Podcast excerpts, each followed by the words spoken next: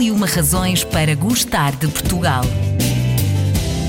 Razão número 95. Galo de Barcelos. Uma das mais importantes lendas do imaginário popular português que está associada ao cruzeiro medieval que faz parte do espólio do Museu Arqueológico da cidade de Barcelos e reza a lenda que o povo andava preocupado com o crime e principalmente por ainda não ter descoberto o criminoso. Mais tarde, ao que parece, apareceu um peregrino galego que foi apontado como principal suspeito e apesar dos seus juramentos de inocência, este terá sido mesmo condenado à forca.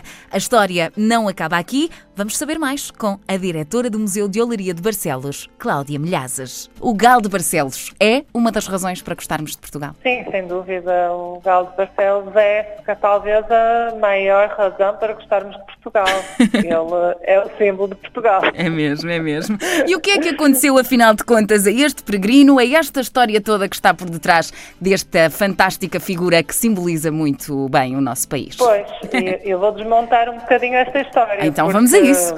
porque o Galo de Barcelos não nasceu com a lenda de Barcelos. Eh, era representado pelos barristas de Barcelos como outras figuras animais, não é? Uhum. Que rodeavam uh, estas famílias que viviam e produziam louça de barro aqui na região. E o Galo de Barcelos era, sem dúvida, aquele que era mais representado. Que ele representa o nascer do dia, é o galo que anuncia o dia, a noite e a sombra sempre estiveram associados ao mal e, portanto, o nascer sol representa o triunfo da luz uhum. e o galo é sem dúvida aquele que é o seu arauto, não é? Muito bem, Portanto, muito bem. o galo é, é aquela figura que todas as pessoas que têm um bocadinho de barro acabam por uh, mexer e, e, construir essa figura do galo, além de que o galo tinha um valor acrescentado para, uhum. para as famílias que viviam muitos dos produtos agrícolas e dos animais domésticos que o rodeavam. E como uh, é que este galo se tornou então uma figura tão importante e tão identitária do nosso país? Conseguimos perceber a partir de quando Sim. foi com esta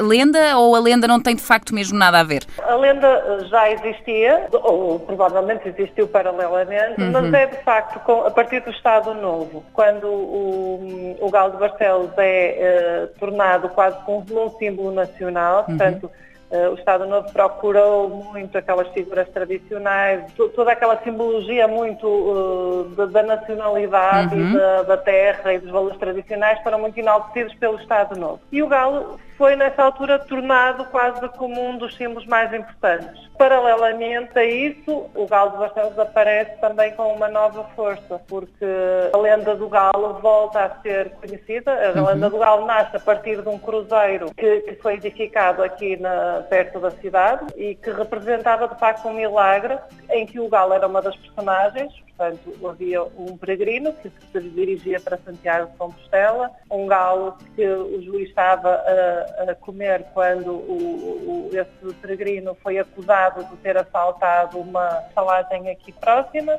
e, portanto, o, o galo cantou quando o juiz ia aplicar a sentença e o, e o peregrino considerou que isso era uma prova da sua inocência. Essa lenda uh, uh, também foi associada à execução dos galos uhum. e o galo ganha aqui uma nova força com, com com toda esta divulgação desta lenda que, que de facto existe não só aqui em Barcelos, mas em outros também existem em Espanha uhum. e em França. Portanto, são, são lendas que de facto têm Incrível. alguma tradição. É a nossa sabedoria popular no seu melhor, não é? Exatamente. Muito bem. Para além desta figura colorida feita normalmente em barro, eu sei que o artesanato barcelense vive muito para além do Galo de Barcelos. A olaria em Barcelos é de facto uma herança que já vem de há muitos anos. Mas para quem não conhece, Sim. quando vai a Barcelos, quais são assim, para além do Galo, naturalmente, as figuras que mais são procuradas por aí? Barcelos hum, é conhecida pela olaria porque tradicionalmente primeiro porque havia jazidas de barro aqui na região de muito boa qualidade e fez com que estas pessoas que viviam nesta região se dedicassem à produção de peças de barro. Numa primeira fase era essencialmente louça utilitária, que era fundamental na casa das pessoas numa altura em que não havia outros materiais. Essas famílias normalmente eh, tinham elementos que não trabalhavam a 100% na produção de peças utilitárias. E eram esses elementos dessas famílias que habitualmente dedicavam a fazer estas pequenas figurinhas que ficaram conhecidas pelo figurado Barcelos. E estas figurinhas representavam um conjunto de elementos que rodeavam essas pessoas. E sem dúvida que aquelas que são mais conhecidas é o galo de Barcelos, a junta de bois, uhum. os diabos.